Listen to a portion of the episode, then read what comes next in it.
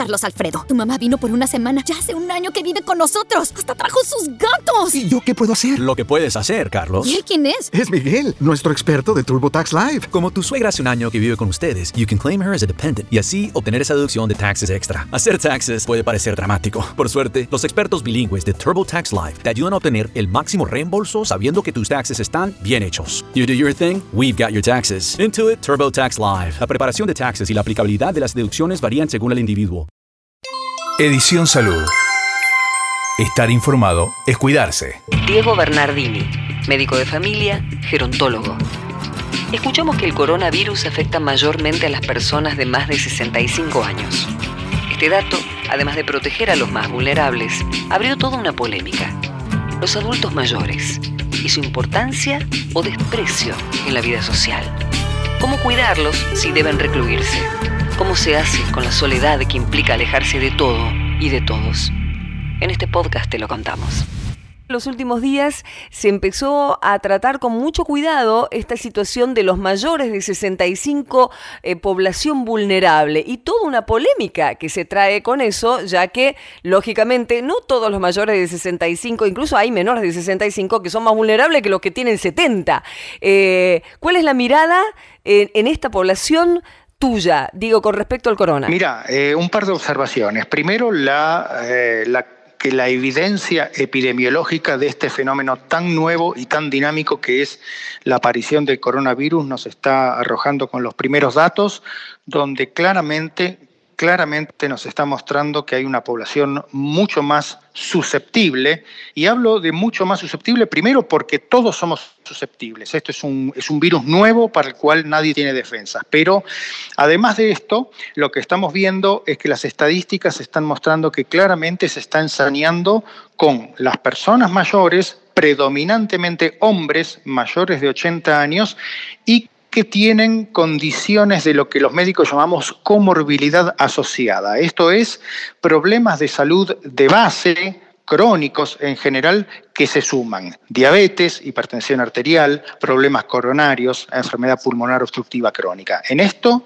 es lo que realmente se está viendo con tasas de mortalidad extremadamente altas que van desde el 15% en promedio, que es lo que se está viendo eh, en Italia, en China, en Hasta determinados lugares donde puede llegar hasta el 20%. Con respecto a estos números, claro, no se puede decir nada, son incontrastables, pero sí lo es el manejo de la ansiedad en las personas mayores cuando se encuentran dentro, dentro de este grupo, o no, o son un poco más jóvenes, como decía yo, más arriba de 65, no estamos hablando de un adulto de 80. Eh, ¿cuál, ¿Cuál es la mirada que se tiene con respecto a estas personas que se les dicen no vayan a trabajar directamente? ¿Cómo crees que impacta en el resto de la salud una medida como esta? Bueno, esto es un punto muy importante. Esto en términos técnicos se, se, llama o entra dentro de lo que es el capítulo de comunicación de crisis. Hay una realidad. La comunicación de todo este tipo de eventos tiene un impacto muy, muy fuerte en la comunidad y fundamentalmente en la psicología. Y acá esto tiene que ver con cómo digamos, una comunicación irresponsable o una mala comunicación puede construir una situación de pánico. Pensemos que las personas que hoy ven televisión, escuchan radio, son predominantemente personas mayores. Entonces, eh, este fenómeno Vos sabés que una de las cuestiones que ha puesto sobre la mesa es también esta especie de discriminación uh, que ha surgido respecto de las personas mayores, con, con, una frase que seguramente todos hemos escuchado. Tranquilos que esto les afecta a las personas mayores, que esto solamente mata a los viejos. Y esto es terrible, es terrible por muchos motivos. Es terrible primero porque nos está mostrando una falta de solidaridad eh, en general, en términos comunitarios. Segundo, porque no estamos pensando en nuestros afectos primarios, porque seguramente todos nosotros tenemos personas mayores muy afectas y muy cercanas. Tercero, porque no estamos entendiendo que significa perder un capital muy precioso, que es esa cultura, esa historia, y es en definitiva menospreciar a las personas que eh, de alguna manera, para bien o quizás para no tan bien, han ayudado a construir la sociedad que hoy tenemos. Entonces, eh, esta discriminación, este edadismo, que es como se llama, no hace más que ensañarse con una población que de por sí es vulnerable, que son las personas mayores. Por lo tanto, Diego, se recomienda no visitarlos, sobre todo si uno está por la calle, porque en definitiva todos podemos ser vectores y sin saberlo, eh, ¿qué, hacer? Eh, ¿Cuál sería nuestra actitud frente a esta situación de, población vulnerable? Mira, hay, dos cuestiones que son fundamentales. Primero, lo que tiene que ver con, con las personas mayores, considerando, considerando que esta situación es tan, tan dinámica que las cosas están, eh, los escenarios están cambiando en 24 horas. Respecto de las personas mayores, lo primero es hoy mantener lo que se llama el distanciamiento social, que ya todos sabemos de qué se trata, es aproximarnos a no menos de un metro de distancia, un metro y medio con esa persona. Lo principal, y esto es muy básico, pero esto es fundamental, la importancia de lavarse las manos y el jabón. Esto es fundamental. Lo segundo, lo tercero, perdón, es mantener una comunicación con esas personas mayores. El teléfono, las redes sociales, los contactos. Esas personas pueden estar solas o pueden estar recluidas, pero podemos mantener el contacto.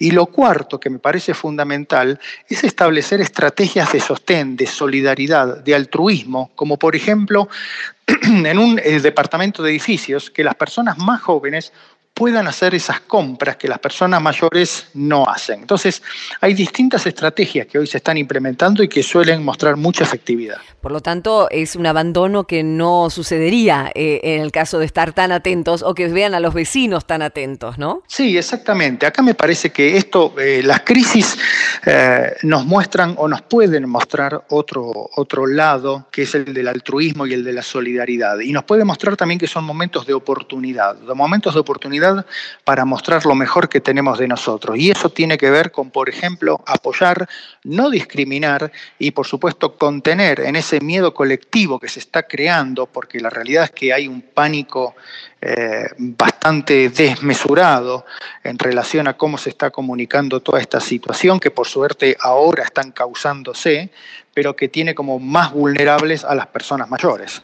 Por último, Diego, alguien que está, o personas mayores que están muy encerradas en, departamentos chicos, ¿conviene que salgan a dar una vuelta a la manzana mínimamente o a la terraza o ni siquiera eso por una cuestión de ascensor, en el caso que, estén de edificio? ¿Qué deberían hacer? Mira, lo ideal es, eh, sinceramente, salir lo menos posible de la casa. Si tienen balcón, aprovechar el balcón. Si tienen las ventanas, abrir las ventanas, que circule el aire. Pensemos que en Argentina ahora empieza la temporada o está empezando la temporada de tiempo más fresco, más frío, se viene el estamos en el otoño, se viene el invierno.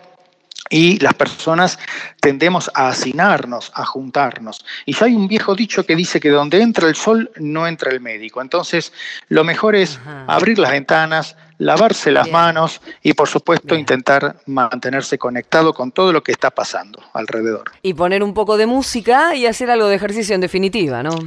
Por supuesto, hay que moverse, hay oportunidad, estamos recibiendo permanentemente a través de los noticieros, de los programas de televisión. Pensemos que quienes hoy ven la televisión, quienes escuchan la radio son predominantemente personas mayores. Y esto da una oportunidad para ustedes, los comunicadores, para poder hacer llegar mensajes que sean que sean válidos, que sean precisos, porque hay otro fenómeno importante, que es el de la fake news, datos que vienen sin ser contrastados, que no sabemos quién los dice y que no hacen más que crear confusión y aumentar el miedo. No, a no pasar nada cuando llega por teléfono ese tipo de cuestiones y únicamente ver fuentes autorizadas, Diego. Sí, hay que pensar, mira, un dato más, hay que pensar que en estos momentos de crisis, las personas que buscan hacer el mal encuentran mucha oportunidad.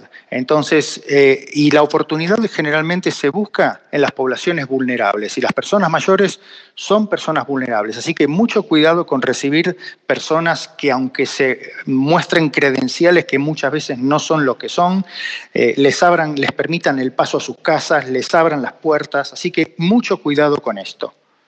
Gracias, doctor Bernardini. Como siempre, un placer escucharlo. Un gusto enorme, Karin. Hasta pronto y gracias por el llamado. Edición Salud. Estar informado es cuidarse. Producido por MyPod.